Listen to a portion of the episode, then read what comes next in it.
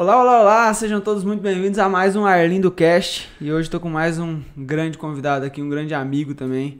Todos, os, pelo menos os. A ideia é essa, trazer grandes amigos e, e pessoas que eu, que eu tenho admiração e que tem muito conteúdo para passar. Hoje eu tô com o doutor Jair Rebelo. O doutor foi brincadeira, né? O pessoal acha que é médico. Não, não, não.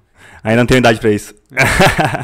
Como é que tá, velho? Pô, primeiro, obrigado por, por aceitar o convite. Eu também é, te agradeço, me sinto lisonjeado de estar aqui, porque muitas pessoas é, que eu admiro já passaram por aqui.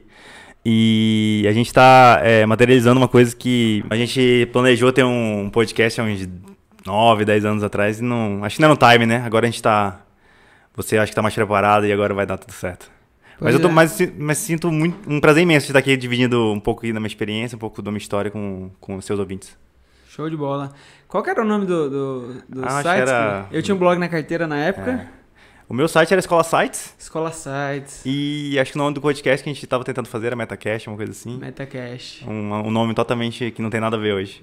é, hoje em dia não faz sentido, mas para a galera aí que está começando agora, para as crianças do marketing digital, antigamente existiam os metablogs, que eram os blogs que ensinavam a quem queria ter blog. É. Né? E muita gente que está ganhando um, um, dinheiro violento aí agora começou lá atrás com blog sem dinheiro nenhum. É verdade, show de bola. É, é muito legal ver essa história. Inclusive, ontem, uh, uh, tava gravando, enfim, tô gravando num dia X aqui. Ontem, do dia que eu tô gravando com o Jair, o Edipo tava aqui também. Que, também que é uma das antigas, né? É uma das antigas também. Eu encontrei o Edipo ontem também no Fire, a gente, tá, a gente tá aqui em Belo Horizonte.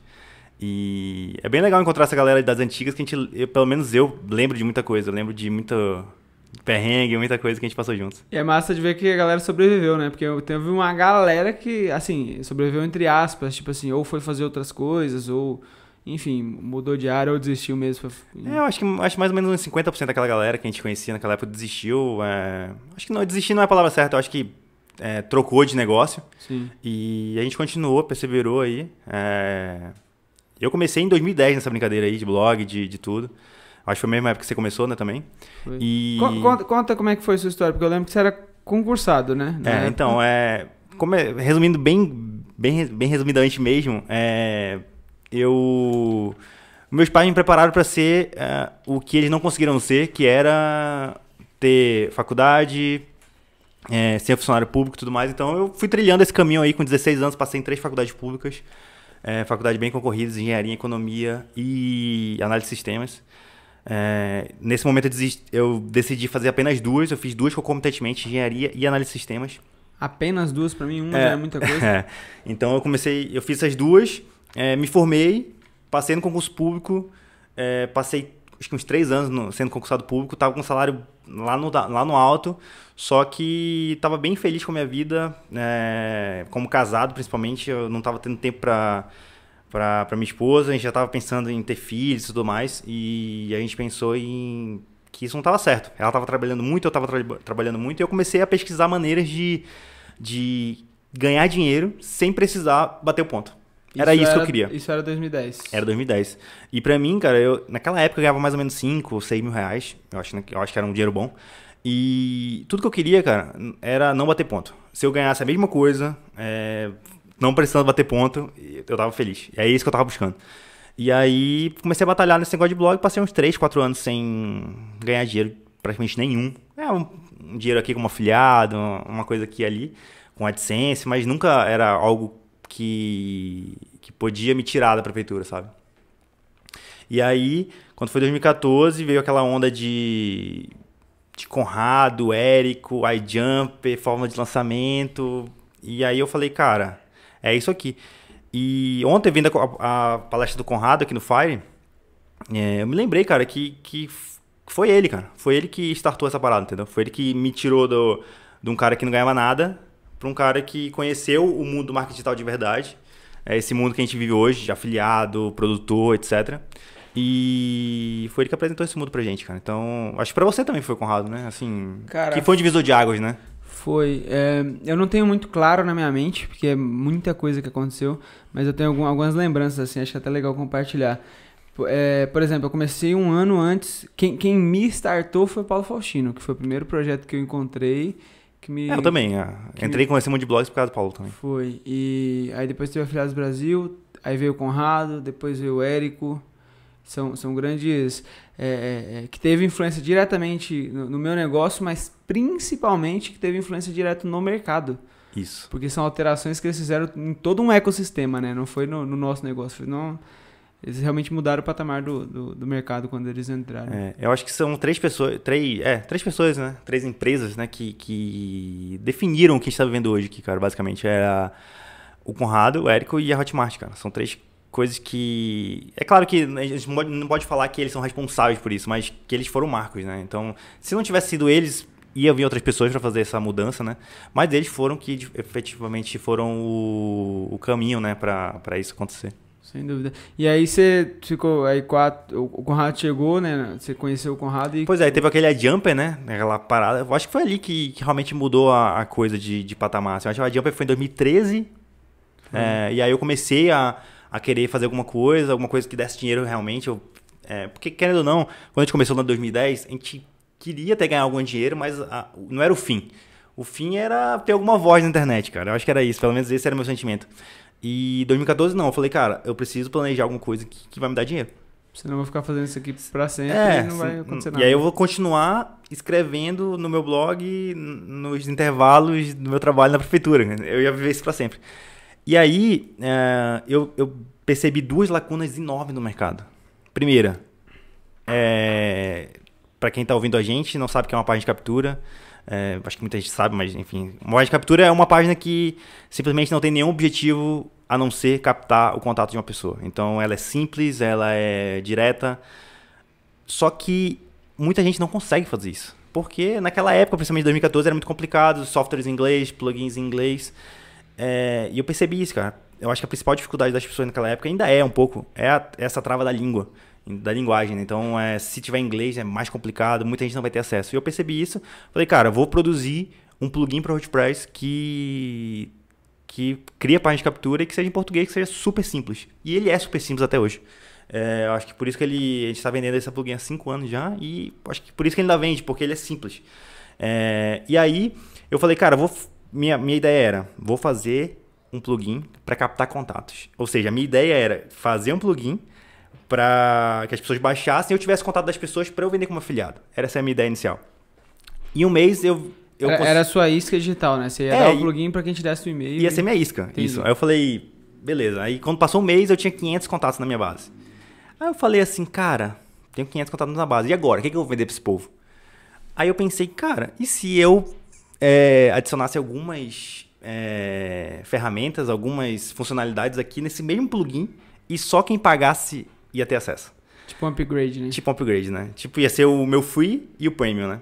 E aí eu fiz isso, acho que das 500 pessoas, acho que 60 ou 70 compraram a versão premium, eu acho que eu vendi naquela época de 97 reais. E aí foi a minha primeira grana no mercado digital grande, assim, entre aspas, né? Acho que, sei lá, foi uns 5 mil reais que caiu na minha conta de uma vez, assim. Um valor relevante, né? Assim. É, eu falei, caralho, 5 mil reais é um quase mês de salário, isso aqui pode dar certo. E aí essa foi a primeira rentabilização forte. E aí, a partir desse momento, cara, acendeu uma luz na minha cabeça de que quantos meses faltam para eu largar meu emprego. Foi isso. Era tudo que eu pensava era isso. Eu lembro, inclusive, de algumas conversas que a gente tinha, que você tava com esse planejamento. Aí você tinha um período que você tava é, eu... dinheiro pra poder sair. é, assim. Pra quem não conhece, eu sou um cara super conservador. Então eu falei assim, eu só vou largar meu emprego quando eu tiver dois anos de salário guardado, cara. Na verdade, acho que o plano era um ano e depois eu, quando eu cheguei, acho que eu demorou dois meses para eu juntar essa grana de um ano. Aí eu falei, não, só vou largar com dois. e aí demorou mais três meses. E aí eu larguei só quando eu tinha esse, essas duas, dois, dois anos de reserva de salário. Ou seja, meu salário era 5, 6 mil, eu tinha lá 100 mil reais guardado. Era mais ou menos essa conta que eu tinha feito. E, e aí foi isso. Depois do, do Squeeze WP, acho que um mês depois eu lancei eu lancei né, o outro produto que eu tinha falado anteriormente, eu defini que tinha duas lacunas no mercado. A outra era um, um template para blogs, ou seja, também outra mesma dificuldade, só tinha para você ter um template maneiro, você tinha que ir lá no ThemeForest, comprar um plugin, comprar um template, era inglês, o site todo em inglês, as pessoas tinham dificuldade de configurar. E mais uma vez, eu falei, cara, vou construir uma coisa simples e que funcione. E construí, construí o template, e aí foi que, é o template que me levou para um outro nível. Eu acho que no primeiro dia de vendas, eu, sei lá, vendi 40 mil reais. Então. Você nunca tinha feito eu, algo parecido com isso? Eu nunca tinha visto essa grana na minha frente, cara, na real. Querendo ou não, eu era funcionário público, ganhava, sei lá, 5, 6 mil por mês, mas, cara, Pra quem ganha 5, 6 mil por mês e não for disciplinado financeiramente, ela, essa pessoa nunca vai ter 40 mil na conta. Então, quando caiu aquela conta, aquela grana de uma vez na minha, na minha conta, eu falei, peraí, isso aqui realmente vai dar certo. E eu lembro que a Nayara, naquela época, a Nayara, minha esposa, ela estava trabalhando numa outra cidade, a gente tava, ela estava um mês trabalhando fora. Eu liguei para ela e falei, Nayara, é, acabei de ganhar 40 mil reais. Ela não entendeu nada porque ela estava fora, então ela nem estava sabendo que eu estava desenvolvendo alguma coisa. É, ela não entendeu nada, só sei que quando ela voltou, a gente já, já, meio que definiu que a gente ia sair dos nossos empregos e ia focar, nisso. ia focar no marketing digital. Que massa. E aí, isso foi que ano? Isso foi final de 2014. Ali foi entre eu começar a, a, a disponibilizar o Squeeze WP Free e vender o, o Conversion WP, que é o meu template, acho que foi uns três meses de gap aí. E aí foi três meses, cara, super intensos e que me definiram na minha mente que eu ia fazer isso para sempre, entendeu? Marketing digital ia ser meu, meu ganha-pão até, sei lá quando, não sei. Passou cinco anos e continua sendo, né? Então, vamos lá. Massa. Pra quem quiser conhecer o Squeeze WP e o Conversion WP, depois vou pegar o link com o Jair, vou deixar aqui na descrição do, do vídeo do YouTube se você estiver assistindo. E aí, você largou isso então faz uns quatro anos. Quais, quais faz, foram os... É, cinco anos agora vai fazer, né? No final de, de, final de 2009 faz cinco anos. E aí, como é que... Larguei.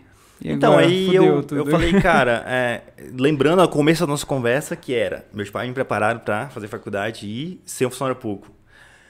Ter Beleza. segurança, né? Ter, Ter estabilidade. Segurança. E tudo que um, que um, empreendedor não tem é segurança. É, então, como é que eu vou falar isso pro meu pai, cara? Como é que eu vou dizer para ele que eu vou largar tudo? Que ainda não ele investiu é, o pouco que ele tinha na minha formação. É, só para contextualizar, nunca estudei em colégio. Eu estudei em colégio particular, acho que um ou dois anos na minha vida, mas a grande maioria da minha, do meu estudo foi em colégio público. Então, meu pai não pagou de fato os meus estudos, mas ele me proporcionou é, almoço fora de casa, me proporcionou passagem de ônibus, era o que ele podia. E, cara, eu fiquei pensando muito nisso. Cara, meu pai investiu o que ele não tinha para isso acontecer, para eu ter faculdade, para ter me tornado um funcionário público. E, querendo ou não, eu tô largando tudo isso. Então, isso foi uma coisa bem delicada na minha mente.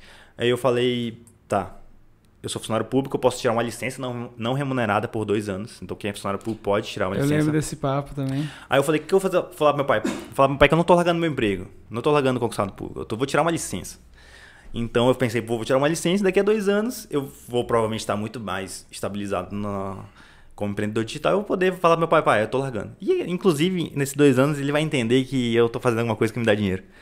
E eu falei, aí eu fui lá, pedi minha licença, todo mundo falou que eu tava maluco lá no, lá no na prefeitura, né, cara? Você tá maluco, você é um dos caras mais.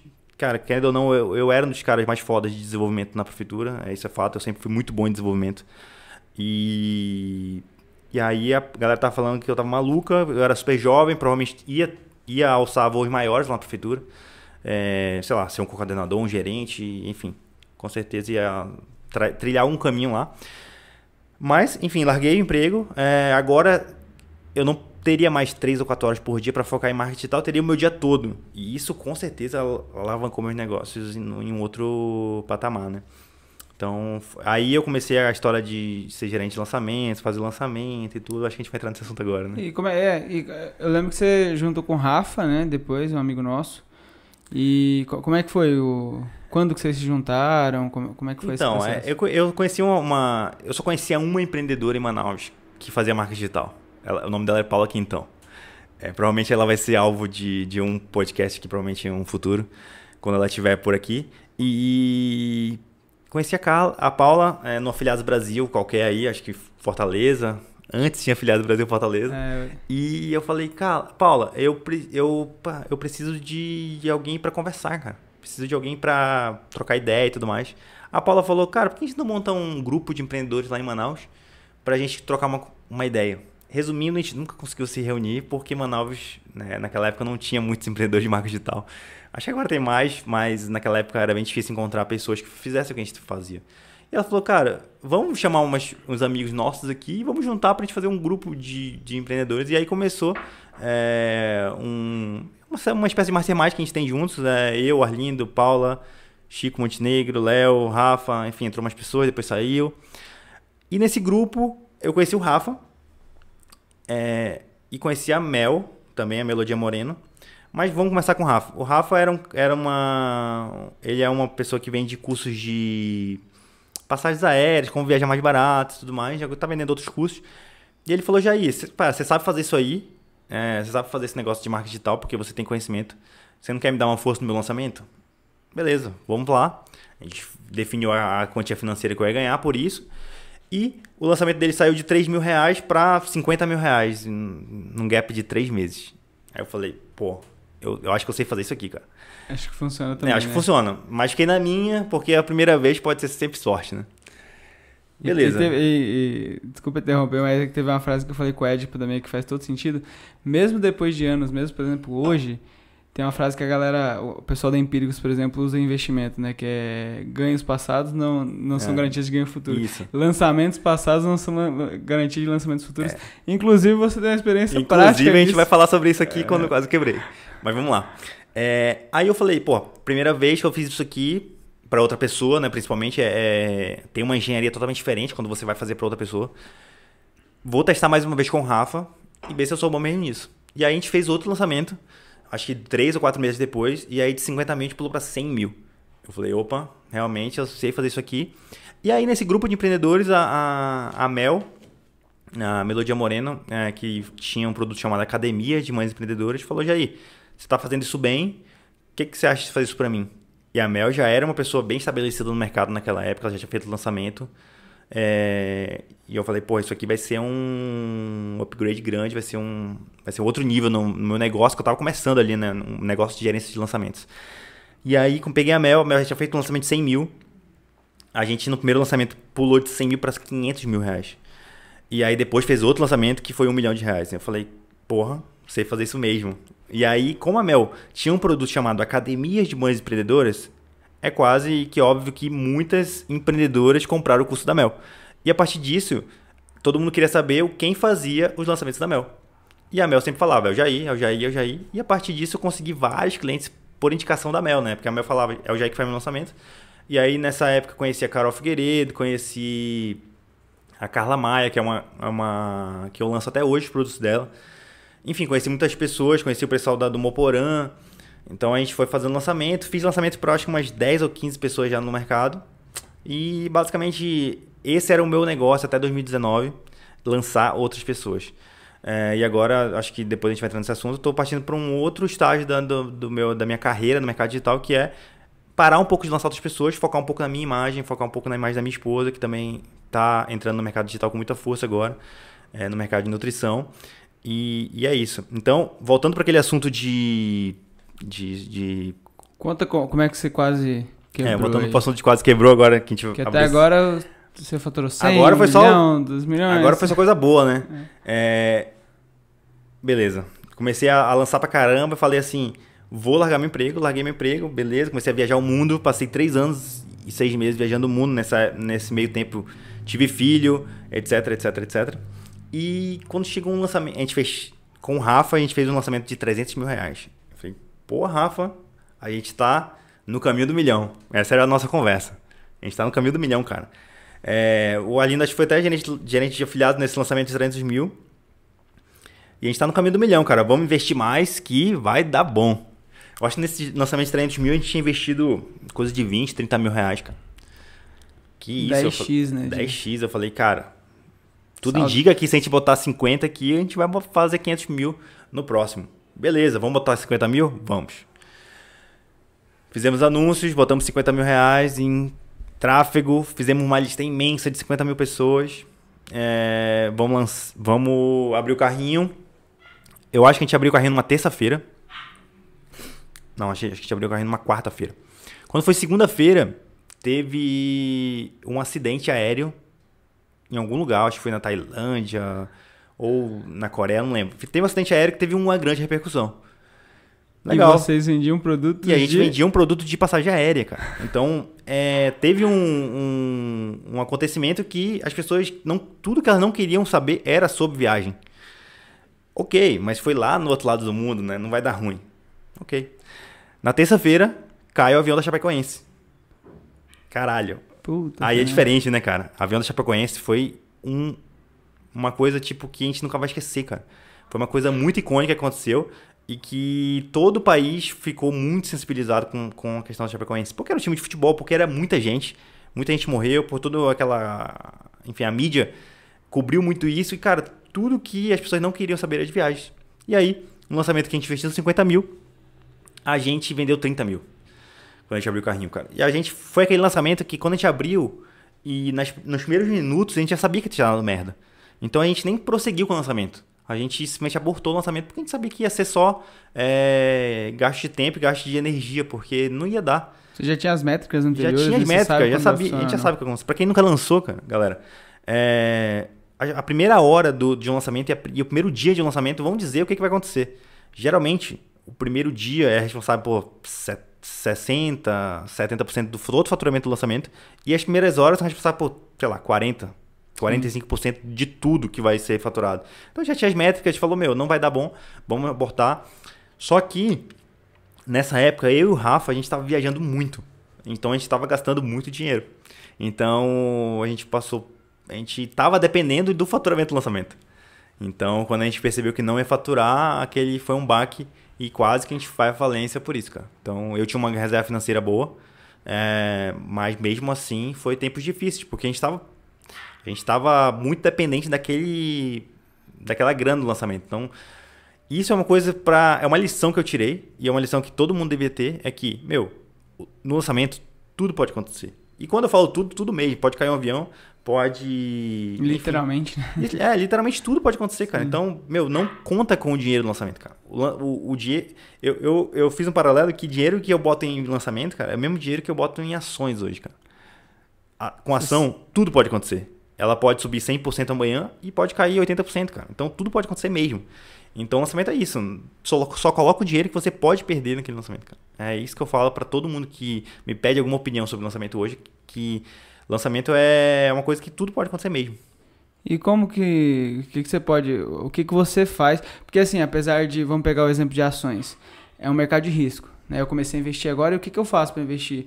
Hoje eu, não, eu tenho muito pouco conhecimento, eu não estudo as empresas que eu invisto, mas, é, sei lá, tem uns 30% do meu capital hoje está em ação. O que, que eu faço? Eu olho quem eu confio, olho o que, que eles fazem em termos de ação e, e vou replicando até que um dia eu vou, eu vou, naturalmente começar a estudar mais a fundo e tal.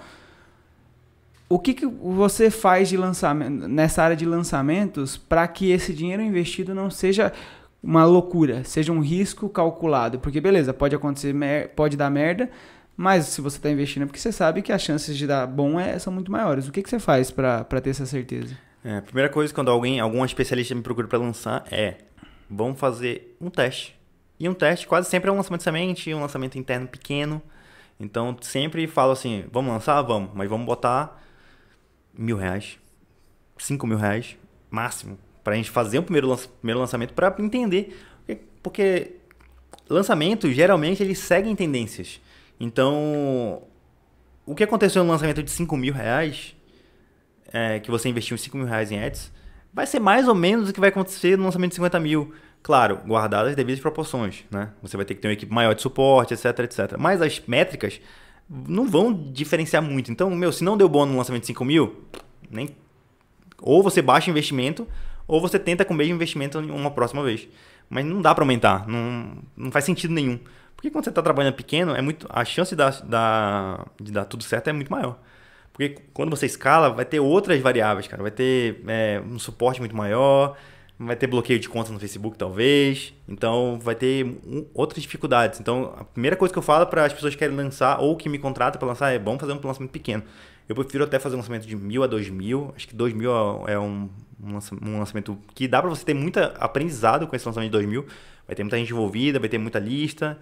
E aí depois, reunindo as métricas, a gente vai sentar e vai ver, tá, o que, a gente vai fazer no próximo lançamento? A gente vai, junto, vai pegar toda a grana que a gente ganhou e investir no próximo? Ou vai aumentar o, lançamento em duas vezes, vai aumentar o lançamento em três vezes? E a gente pensa o que a gente vai fazer segundo as métricas que a gente capturou no primeiro lançamento. Quais são as métricas mais importantes que você analisa e, e quais são as coisas que você analisa para ajuste no próximo lançamento? Cara, a, prim a primeira métrica que é a mais importante é quanto dinheiro, quanto, quanto multiplicou meu dinheiro. Botei 5 mil, votou 10 mil, ok, foi legal, mas talvez não seja um ROI que seja tão escalável, porque eu aumentei, aumentei por duas vezes só. E se eu escalar isso, é provável que se eu investir os 10 que eu ganhei, não vai sair 20. Vai sair 18, 17, talvez. Então, a primeira métrica é isso. Quanto multiplicou meu dinheiro? É, se empatou, cara, ou eu volto duas casas, invisto até menos, vejo o que aconteceu de errado no lançamento, vejo métricas é, de, de CTR nos anúncios, vejo métricas de quanto está custando meu lead. Será que o que impactou meu lançamento foi o preço do lead? Será que o que impactou foi conversão? Será que, que o que impactou foi e-mail que não chegou? Tudo isso a gente tem que avaliar e, cara, querendo ou não, a gente consegue avaliar durante, mas a avaliação mesmo é depois, cara. Debriefing vem depois. É, né? porque durante o lançamento é muita coisa acontecendo, é muita pressão, é muito estresse, é muito cortisol, você não consegue analisar muito bem as coisas. E aí quando acaba, você consegue ter uma métrica muito melhor do que aconteceu de fato. Entendi. E aí você faz os ajustes de acordo com essas métricas para o próximo lançamento. É, porque querendo ou não, todo toda funil de vendas vai passar por, por estágios iguais. São pessoas que não te conhecem primeiramente, depois elas passam a ter contato com você, depois elas passam a ter relacionamento com você, seja por WhatsApp, Facebook, e-mail, etc. Depois elas passam por uma zona de conversão, que geralmente pode ser um CPL, pode ser um, uma palestra, pode ser, enfim. E depois vão para o próximo nível, que é o nível de cliente. E aí depois do nível de cliente tem vários níveis de clientes, né? Nível de cliente que compraram um produto baixo, de baixo custo, tem o nível de cliente que comprou de médio custo, high-end, enfim. Tem vários níveis de clientes, mas depois do lançamento eu vou retrocedendo isso. Então, é, tá. 100 pessoas receberam meu e-mail e 50 compraram. Porra, essa conversão tá pô pra caralho. Ou não. Então, só teve 2% de conversão no meu e-mail. Então, peraí. Tem um problema aqui. Tem um problema de conversão no e-mail. Voltando. Quanto custou meu lead? Quanto custou minha ação? Quanto custou é, um, uma impressão no meu anúncio? E aí eu vou retrocedendo até entender que teve algum gargalo no processo. Cara, sempre tem. Então, é, exemplo. Se o gargalo foi a conversão do teu vídeo de vendas ou da tua página de vendas, cara, não adianta você baixar o preço do lead, que não vai ter muito impacto aqui no, no final, entendeu? É claro que se seu lead custou um real, você baixar para 50, vai, vai dobrar suas vendas. Mas é muito difícil você tirar um lead de um real para 50. É muito mais fácil você melhorar outras etapas do processo para que você tenha essa conversão também de dobrar seu faturamento. Então, Pegar 80-20, né? É, às vezes um, um detalhe que você muda na sua página de vendas já foi 20% de conversão a mais. Aí você volta, melhora ali seu relacionamento por e-mail, então a sua entrega melhora. Talvez por e-mail não tá legal, talvez encontrar outras formas de entregar o seu, o seu conteúdo. Então vamos lá para o chat, WhatsApp, enfim, SMS. Muita gente tá usando até SMS hoje, cara. Então é tem muitas formas de entregar, então você vai retrocedendo para entender o que foi que aconteceu, cara. Cara, todo lançamento, você, se você olhar para os números, você vai entender o que aconteceu. Alguma etapa do processo você pecou. Show. E eu começo de trás para frente. Então eu começo para é, da venda para trás. Show. E você falou agora, isso é uma novidade para mim, não sabe? Eu até vi que você tinha postado um vídeo esses dias no seu canal. Eu imaginei que você tivesse, é, enfim, se movimentando alguma coisa nesse sentido. Mas você tá você tá o que? Abortando sua agência e focando em você, em você e sua esposa, na NAI, ou o que, que, que você tá arrumando agora? Assim, é, uma frase que eu sempre tenho na minha mente é que um macaco ele nunca larga um galho antes de estar tá engatado no outro, né? Então, é, eu vejo muita gente fazendo isso, que chama queimar as pontes, né? É, eu, eu, eu acho isso muito bonito no papel, mas na, na prática eu não acho tão bonito assim. Então, eu prefiro, o que, que a gente está fazendo? A gente está fazendo uma transição. Então, hoje a gente está focando energia em construir a autoridade da Nayara como nutricionista, construir a minha autoridade como, enfim, alguém que conhece de marketing digital, alguém que, pode ensinar algumas coisas de marketing digital, principalmente parte de ferramentas, é algo que eu domino bastante. Então, hoje a gente está fazendo essa transição de da nossa agência de lançamentos. A gente vai continuar sendo uma agência, mas uma agência que foca nos nossos produtos, na nossa, nas nossas expertises. Isso porque é, não, é, não é porque não está dando dinheiro lançar outras pessoas, isso dá bastante dinheiro. Só que algumas coisas acontecem quando você está lançando outras pessoas. Principalmente você fica um pouco na mão do produtor, fica um pouco na mão do conhecedor. É, você não tem como obrigar ele a fazer vídeos, obrigar ele a lançar. É, claro que você pode ter contratos e tudo mais, mas é, a minha experiência é que toda vez que eu pego um, um, um produtor e deixo ele no nível de estar tá faturando um milhão, acontece alguma coisa, cara. Impressionante. Ou ele para de lançar e falou, meu, tá bom pra mim ganhei grana demais e vou fazer outra coisa. Ou. Não precisa desse estresse todo, né? Tipo assim. É. Ou ele tenta montar sua própria agência. Ou seja, ele tenta con contratar o que eu faço é, na estrutura dele. Então, ele tenta con contratar uma pessoa que sabe fazer tráfego, uma pessoa que sabe fazer copy. É, para ser sincero, não vi dar certo nenhuma vez. Todas as pessoas. É, não, não quero ser o arrogante aqui, mas todas as pessoas que saíram da agência ou não aumentaram o faturamento ou baixaram drasticamente o faturamento. Porque, querendo ou não, continuo, continuo sendo amigo dessas pessoas. E elas me dão feedback do que está acontecendo. Então, é, fazer lançamento é uma arte, cara. É uma arte mesmo. Então, não é só pegar uma pessoa que sabe fazer anúncio no Facebook. Não é só é, pegar uma pessoa que sabe fazer umas imagens bonitinhas e, e, fazer. Tem muita coisa envolvida, muita coisa mesmo. E só quem sabe o, todo o processo é que vai conseguir fazer um lançamento de sucesso, cara. Não tem, não é só saber fazer anúncio. Não é só saber fazer uma parte de vendas bonitas. Tem é o todo a parte vai... estratégica é o mais importante, né? Isso. Não é o. É, a parte não- que a gente não enxerga no final das contas, que é o que vem antes do lançamento rodar, é o que mais conta, né? É porque quando você. Eu já fiz muito isso, né? Fazer o, o debriefing de lançamento dos outros, assim. Ver o que tá acontecendo só de fora. E, cara, você nunca vai saber o que tá acontecendo mesmo. Você vê o que tá no externo, você vê a página de venda, você vê o anúncio. Mas, cara, esse, esse anúncio, será que é o único que tá rolando? O que apareceu pra você, será que é o único? Provavelmente não. A pessoa tá fazendo 10, 15, 20 tipos de anúncio e só um apareceu pra você. E aí você vai pens você pensa que o lançamento tá rodando todo baseado naquele anúncio. Não. Às vezes pessoa- aquilo é só um teste. Talvez Nem- você vai modelar, você tá modelando o pior resultado do é, cara, né? Tipo então, assim. é, será que a página de vendas que apareceu pra você é a página de vendas que tá aparecendo pra todo mundo? Provavelmente não. Então, às vezes, você, pega, você quer copiar, entre aspas, as pessoas e você tá pegando, às vezes, o pior resultado das pessoas. Então, você não tá, não tá, não tá vendo o que tá acontecendo nas entrelinhas ali no backstage, entendeu? Entendi. O, e o, você já fez, sei lá, algumas dezenas de lançamentos aí? Talvez, cem, talvez tenha passado até de 100 lançamentos? Acho que não, acho que não. Acho que fez não. uns 50 lançamentos. Aí. Massa, mas é, um, é um, um número muito bom. E o que, que você vê assim de característica de lançamentos que você fez que deu muito bom? O que, que eles tinham de diferente do restante? Cara, primeiro, eu acho que o mais importante é a personalidade do produtor. Acho que é, uma das coisas mais importantes é o produtor ser de fato uma autoridade. E ser autoridade não significa que ele tem 15 anos de mercado. Significa que ele consegue passar para as pessoas que estão ouvindo que ele é uma autoridade naquele assunto que ele está falando. Então, é, pessoas que eu já lancei como a Melodia Moreno, é incrível o, o encantamento que as pessoas ouvem o que ela tá falando. As outras mulheres ouvem ela, parece que ela tá enfeitiçando as pessoas, cara. É incrível. É, o Bruno Rodrigues também, um, psicólogo que eu já lancei, é incrível como quando ele fala, as as pessoas param para ouvir ele. É, e se for psicólogo ainda, para muito mais. Então, a primeira coisa é ter um produtor que tenha uma conexão muito forte com o seu, seu público. Então, por exemplo, se eu vou lançar a- um produto no nicho materno, a Mel, ela tem todas as características para o para a pessoa que está do outro lado da tela se conectar com ela. Então, ela tem filhos, ela já passou por inúmeras dificuldades, já teve depressão, etc, etc. Coisas que mães já, já tiveram.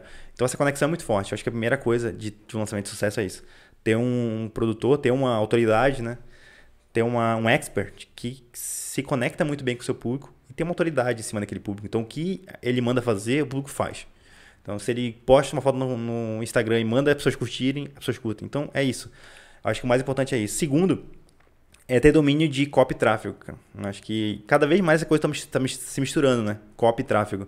Então, acho que o você, eu acho que a expertise maior técnica de um lançamento é copy tráfego. Então, copy muito mais, porque a copy está envolvida em tudo, na página de vendas, no e-mail, no anúncio, mas o anúncio também é muito, muito importante. Você saber fazer anúncios, saber fazer testes, é, ainda mais agora tem muitas opções, Instagram, Facebook, Google, YouTube, é, enfim, Messenger, etc. Daqui a pouco deve aparecer algum- alguma coisa no WhatsApp.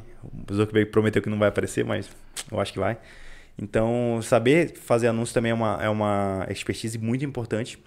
E uma outra coisa que eu sempre falo que isso, cara, é definitivamente ou você vai nascer com ou sem.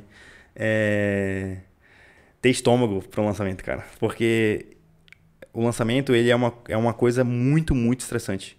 É porque, não estressante do nível que você vai pirar, é estressante do nível que você tem que tomar decisões, muitas vezes, é, em cima de muitos riscos e é, com várias coisas acontecendo ao mesmo tempo. Então, quando você abre o carrinho, tem muita gente página de vendas, ch- chamando no chat, mandando e-mail, e anúncio está rodando, remarketing, muitas coisas acontecendo. E mesmo que você tenha equipe, você vai ter que gerenciar tudo isso. Você vai ter que saber o que está acontecendo no suporte, saber o que está acontecendo no, no, nos anúncios, saber o que está acontecendo nos e-mails, enfim, você tem, tem que estar a par de tudo isso. Então, acho que é uma característica muito importante ter esse estômago que eu falo, né? Que é ter resiliência, eu acho, né? É saber entender tudo que está acontecendo. E é claro que você, com o passar do tempo, você vai aprendendo a gerenciar isso muito melhor, porque você já passou por isso. Mas entender que muitas coisas vão dar errado, mesmo no lançamento de sucesso, muita coisa dá errado, cara. É e-mail que não sai, é, é remarketing que não entra, enfim, muitas coisas podem acontecer nesse, nesse meio tempo de, de lançamento e você ter que entender é, que, que tudo isso pode acontecer realmente e gerenciar, ter sempre plano B do que, do que pode acontecer, né? Sempre ter um plano, ah, se acontecer isso, eu vou fazer isso se acontecer aquilo, vou fazer aquilo. Então tem sempre um plano B para tudo. Porque vai acontecer alguma coisa. Porque vai né? acontecer alguma coisa, talvez não tudo junto. E às vezes acontece tudo talvez, junto mesmo. Né? Talvez, não. é, então tem, tem, que ter sempre essa, esse entendimento que, meu, lançamento de sucesso também vai ter os perrengues. Né? E como é que vocês estão se organizando hoje? Porque vocês estão construindo a autoridade da NAI agora como nutricionista, você está voltando a aparecer também provavelmente. Como que vocês se organizam hoje? E vocês têm o, o filho Mateus. de vocês, o Matheus, como é que como é que vocês muito tempo também vocês ficavam viajando, inclusive com o Matheus. Como é que vocês estão se organizando hoje, tanto em relação à família quanto em relação ao negócio mesmo? É, quando foi 2016, o Matheus nasceu, é, no final do ano, e muita coisa mudou depois que ele nasceu. Principalmente porque nós éramos nômades, nômades mesmo, a gente passava 15, 30 dias na mesma cidade. E a gente passou a passar tempos maiores nas cidades, porque essa, essa logística de viajar com o Matheus não estava tão é, interessante pra gente. É, o Matheus, ele, ele quer muito ter um espaço só dele, quer ter muitos brinquedos dele, então a gente passou a viajar menos, com uma periodicidade muito menor. E, e querendo ou não, o, a intensidade do trabalho diminuiu bastante também depois que o Matheus nasceu. Eu não consigo mais ficar 16 horas na frente do computador como eu ficava antes. É, tem que ficar bem menos. Hoje, por muito tempo eu passei três. Eu passei a trabalhar duas ou três horas por dia. Acho que até o Matheus completar dois anos eu trabalhei só isso, duas a três horas por dia. E mesmo assim fiz grandes lançamentos nesse, nesse meio tempo. Acho que o meu maior lançamento que eu fiz, eu. Uma, a Nayara tava, tava há um mês de parir. E o segundo maior lançamento, acho que o Matheus estava com três meses. Então eu consegui fazer mesmo trabalhando duas horas por dia. Claro que, meu, não tem como você competir como uma pessoa que pode trabalhar 14 horas por dia. Se ela tem os mesmos conhecimentos que você, se ela tem a mesma expertise que você, cara, inevitavelmente ela vai ter mais sucesso. É, se ela trabalha 14, vai trabalhar duas. Mas foi uma decisão minha de ter filho, eu estava na hora e tudo mais. E agora que o Matheus está completando 3 anos, agora que a gente está voltando a trabalhar com a, não com a mesma intensidade de antes, porque eu nem, nem quero trabalhar com a mesma intensidade de antes, mas voltando a trabalhar com uma intensidade normal. 8 horas por dia, 6 horas por dia que é uma, uma intensidade que a gente acha mais interessante. Por que, que a gente não conseguia trabalhar muito? Porque a gente ficava com o Matheus. Então a gente não tinha eh, babá por muito tempo, porque a gente estava viajando o mundo. Como é que a gente ia ter uma babá com a gente? Não tinha escola, porque o Matheus, a gente está na, na Bulgária. Como é que a gente vai botar o Matheus na escola? Não tem, não, não tem como, né? E aí a gente. Acho que não vai funcionar. Não vai funcionar, ele vai, ele vai aprender alfabeto cirílico, né? Então, agora que a gente vai parar, definitivamente a gente espera que vai ser a última cidade, né? Pelo menos num longo espaço de tempo. A gente vai para Curitiba agora, vai, vai se instalar em Curitiba e vai ter uma vida mais normal, entre aspas, né? De ter uma casa e tudo mais. Então, a gente espera que agora a gente consiga focar realmente muito mais no trabalho e um pouco menos na, na, na criação do Matheus, né? Porque nos últimos três anos foi a nossa prioridade, né? A educação do Matheus. A gente ach, sempre achou que esse primeiro essa primeira infância, né, até os três anos, era muito importante estar com ele e não trabalhando, não terceirizando a educação dele, para agora a gente ter uma, um poder de focar mais no trabalho. Massa. E o que que, que, que você aprendeu com o Matheus nesses três anos? Agora a gente vai entrar num, num ponto mais romântico da, da conversa, né? É, cara... Não chora não. Primeira cara. coisa que eu aprendi é que eu não entendia muito bem o que era o amor. Eu acho que não vou chorar, não vou chorar. É, não, era vai chorar. Vai chorar. Então eu aprendi muito sobre o amor realmente. E o amor, cara, é, muitas vezes a gente pratica o amor é, esperando troca. Então, isso acontece muito na relação de marido e mulher, de namorado. Então, cara, eu te amo, eu querendo ou não, eu espero que você retribua esse amor por mim de alguma forma. É meio estratégico, né? É, então tipo você, assim. meu, vou te tratar bem para você me tratar bem, entendeu? E com filho não é assim, cara. Com filho, meu, Ele vai te dar patada e você tem que continuar tratando ele bem, entendeu? E, e principalmente na primeira, na primeira infância, até um ano. Cara, o moleque, querendo ou não, até um ano ele é meio que um vegetal, cara. Ele não, ele não sorri quase, ele não demonstra amor. Então ele é mais. Você alimenta ele, você limpa. Enfim, mas ele é. De vez em quando ele dá um sorriso, de vez em quando ele fala, ele balbuceia alguma coisa, mas você está cuidando de um ser que não tem nenhuma forma de, de, de demonstrar amor de volta, não tem nenhuma forma de te retribuir materialmente alguma coisa. Então, ele meio que só dá trabalho, entendeu? Então é, é um amor realmente incondicional que você sente por aquele ser. Porque meu, você está cuidando dele por, porque você está cuidando. Nada, não é, né? não, é, não, tem, tipo... não tem troca. É claro que hoje, com três anos, com. Porra, agora é diferente. Entendeu? Ele demonstra amor, ele abraça, ele beija, ele faz coisas pela gente, é diferente. Mas essa primeira infância, até os seis meses principalmente, você demonstra, você entende muito bem sobre relações humanas, você entende muito bem sobre amor, você entende, enfim, eu sou cristão, é, eu me senti muito próximo do amor de Deus por, mim, entendeu? É porque querendo, o amor de Deus é assim também. Ele não espera nada em troca da gente. A gente só né? faz merda, né? A gente só faz merda e ele continua amando, né? Então, pra quem acredita em Deus é isso, né? Então é, foi isso que eu aprendi pra caramba com o Matheus, né? É, acho que essa questão de, de, de, amar realmente, incondicionalmente, e amar sem esperar nada em troca. E, eu, e isso mudou muito em mim. Hoje, eu faço muito mais coisas para outras pessoas sem esperar nada em troca. Então eu falo muito pra Nayara isso. Eu não espero nada das pessoas, cara. Eu tô fazendo isso porque eu quero fazer e ponto. É claro que sempre vai ter aquele ressentimento, às vezes a pessoa te sacaneia e tudo mais, você vai ter aquele ressentimento, mas, meu, tô fazendo isso pelo Arlinda porque eu tô fazendo, cara. Não espero que ele me retribua de alguma forma, entendeu? Se ele retribuir, legal. Se não retribuir, tudo ok. Então acho que isso mudou basicamente no meu pensamento, foi isso. Pessoal, e provavelmente a Nayara tá aparecendo ali atrás, ó. Dá oi, pessoal. Oi! e quem tiver vendo no YouTube, né? Quem tiver ouvindo no Spotify não, não vai ver. Show de bola, velho. E o, um livro que mudou sua vida, assim. Pode ser mais de um, se você quiser. Mais um.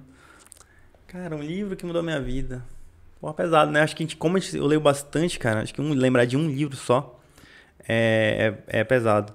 Mas é, eu li um livro que mudou bastante a minha mente recentemente, que é um livro do Gustavo Cerbasi, que é O Poder da Vida Simples, acho que é algo assim o nome do livro.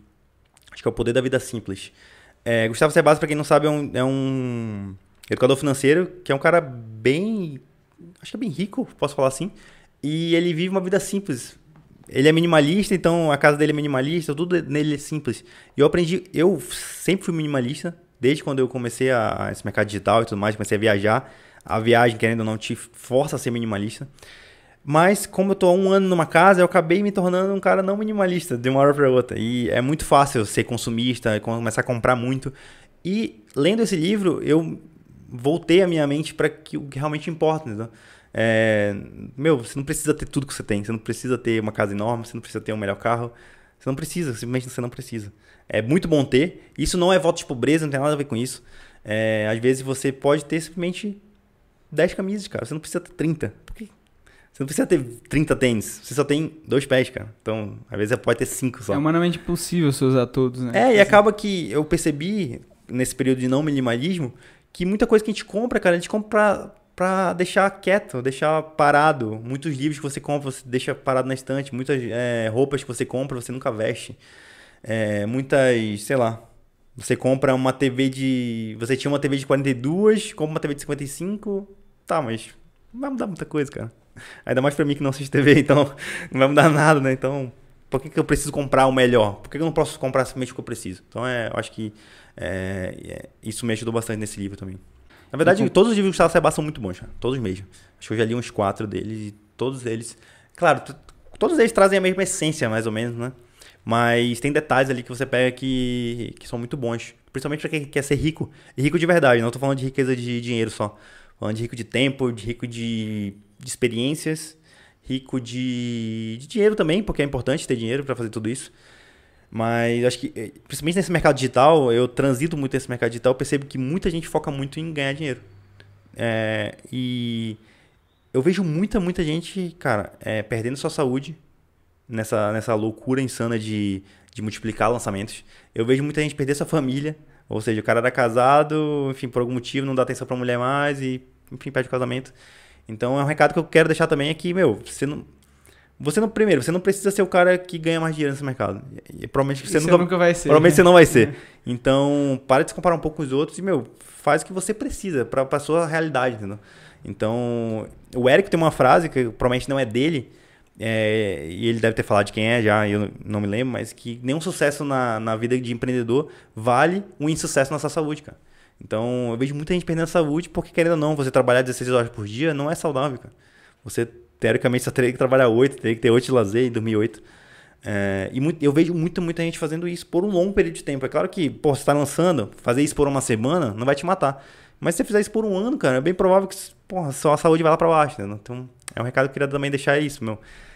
Calma, você não precisa ganhar todo o dinheiro do mundo. Você pode focar também na sua família, pode focar também é, nos seus próprios hobbies. Eu vejo muita gente também que, porra, não tem uma hora pra jogar um futebol, cara. Então, meu, calma, você pode.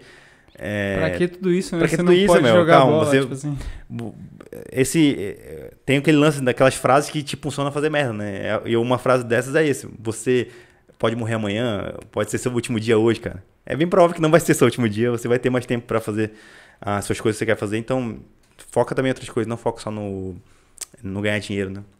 Show. É, o, esse livro que eu falei do Ser Base, a época que eu li, eu tinha zero inteligência financeira. Zero mesmo, assim. Então fez uma grande diferença. Eu, eu li alguns de finanças na- em sequência, porque eu queria desenvolver esse, esse lado. E o dele foi, foi um, um dos que mais me impactou, assim. Uma lição que você aprendeu com seus pais. Cara, o meu pai é um cara que ele veio de uma pobreza extrema. Então, meu pai passou fome e ele, ele não conseguiu ser rico, mas ele conseguiu é, me dar uma educação boa, me conseguiu passar valores muito importantes também. Então, acho que principalmente, acho que meu pai me deu uma lição de que trabalho vai te levar é, a ter uma vida melhor, cara. Eu acho que acho uma, uma lição muito importante que eu, que eu aprendi com meu pai foi isso. É, tem um lance, né? Tem uma, tem uma frase que alguém falou também que eu não lembro. Eu lembro das frases, mas lembro dos autores. Que se você nasceu pobre, a culpa é sua. Mas se você morrer pobre, aí a culpa vai ser a sua, vai ser a sua né? Então, é, eu identifico muito isso na, na, na, minha, nas minhas gerações passadas. Que minha avó, que é a mãe do meu pai, passou muita fome. O meu pai passou alguma fome na infância, mas já me, me proporcionou muitas coisas. Não passar fome, ter um bom estudo. E meu, o Matheus já vai ter coisas que provavelmente eu nunca tive, cara. Então, o Matheus hoje é, pode brincar a hora que ele quer, com o brinquedo que ele quer. Ah, viaja muito mais do que eu viajei na minha infância. Eu nunca viajei na minha infância. Então, se ele fizesse uma viagem, ele teria viajado mais que eu. Então, Ele e- com três anos conhece mais países do que mais países que eu conhecia até dois anos atrás. Então, é, eu acho que é isso. Eu acho que é uma. O meu pai me ensinou muito isso, que o trabalho ele pode fazer com que a sua próxima geração tenha uma vida melhor do que a sua geração, a, a sua própria geração. Então é é isso. Eu tô proporcionando coisas pro Matheus que meu pai não pôde me proporcionar. Então é o trabalho e cara, é, eu vejo muita gente falando nisso nesse mercado de empreendedorismo, marketing digital, de que você vai trabalhar menos e tudo mais, mas cara, no final das contas é o trabalho que vai te levar, entendeu? É, você provavelmente não é um gênio, assim como eu não sou, e o trabalho é que vai te levar a ter resultados acima da média. É, é você trabalhar mais que todo mundo, cara. Trabalhar com inteligência, claro, você não tô falando de trabalhar em horas, mas é trabalho, cara. Você vai trabalhar para alcançar as coisas que você precisa e você quer. Bacana. Jair, uma pessoa muito foda que, enfim, não seja nosso círculo de, de grandes amigos ali, você sabe, no Mastermind e tal, que seja alguém diferente, que você admira muito, que você tem contato, que você acha que deveria estar nesse podcast. Boa. Que eu conheço. Acho que você já convidou muita gente pra cá, né, cara? Acho que todas as pessoas que. Ah, acho que a Nayara pode estar nesse podcast. Show. Tá A. Nayara é nutricionista, ela pode dar umas, umas dicas boas pra, é, empreender. Mas eu acho que todo mundo, todos os nossos ciclos de amizade, né, que eu conheço e que você também conhece, acho que nossos ciclos de amizade são muito parecidos, então é, acho que você vai chamar, querendo ou não, aqui pra ter essa conversa com você, muitas pessoas que eu também admiro muito. Sei lá, Paula Quintão, Rafael Incal, é, Léo, Chico, todos eles são caras que fizeram muita parte, muito parte da minha própria formação como empreendedor, né? Então essas pessoas, e você, claro, também teve essa formação, teve essa participação importante. Então acho que todos eles vão estar aqui de alguma forma. Deixa um recado aí pro pessoal que, que tá empreendendo e, enfim, o que você sentia que você tem que falar pra. Cara, acho que eu queria enfatizar que essa parte de, de que você não precisa, nenhum sucesso que você vai ter no empreendedorismo vai, vai te vai sobrepujar os, o insucesso em outras áreas da sua vida, cara. Então, você tem que ter família, cara. Você tem que ter amigos, você tem que ter, tem que dar atenção para eles, tem que dar atenção à sua saúde. Então, não adianta nada você passar o dia todo trabalhando, ganhar dinheiro e não vai ter saúde para para gastar o seu dinheiro. Porque querendo ou não, cara, é isso. A gente ganha dinheiro para gastar, meu. A gente ganha dinheiro para em algum momento usufruir desse dinheiro. Então, se você, mesmo que você pegue esse dinheiro e invista para você ter uma aposentadoria, em algum momento esse dinheiro você vai gastar. Ou pelo menos os, os juros que esse dinheiro vai lhe render, você vai gastar. Então é para isso que a gente, a gente, a gente ganha dinheiro, cara. É para isso que a gente trabalha. Para, em algum momento, fazer uma viagem boa, para comer num bom restaurante, para ter tempo para ir para uma academia, ter tempo para ficar com os amigos, enfim. Então você tem que também é, dar importância para essa, essas outras coisas. Eu, eu, vejo muita gente, principalmente os jovens, 20 anos, 21, que é, é característica do jovem mesmo, entrar no marketing digital e, cara, ele só fala disso. Ele não tem repertório. Eu vejo muita gente não ter repertório. Assim, vamos conversar sobre outra coisa que não seja marketing digital? Não, ele só sabe conversar sobre isso porque ele só vive isso. Então, é. Então, essa, essa é a coisa que eu queria mais deixar para vocês aí. É, é isso. Você pode sim dar muita importância para o marketing digital, dar muita importância a ganhar dinheiro, mas também dá importância para outras coisas. É, saúde, família, etc. Show. E como é que, se o pessoal quiser se conectar com você, como é que eles fazem? Cara, minha principal rede é o Instagram. É, eu, eu tenho um Instagram muito forte com a minha esposa, chamado Casal Nômade. Também tem minha própria conta no, no Instagram, Jair Rebelo, é, que eu vou começar a, a publicar mais coisas voltadas para empreendedorismo. Canal no YouTube, Casal Nômade também. Canal no YouTube, Jair Rebelo. Enfim, se você procurar Jair Rebelo e Casal Nômade, você vai achar todas as nossas redes sociais aí no Google. É, Instagram, Facebook, YouTube, enfim. Todas as minhas redes estão aí. Show de bola. Você que está aí me assistindo, me ouvindo, é, se inscreva no canal do YouTube, que vai vir muita coisa legal. Um, tamo junto. Valeu, até o próximo. Valeu, galera. Abraço.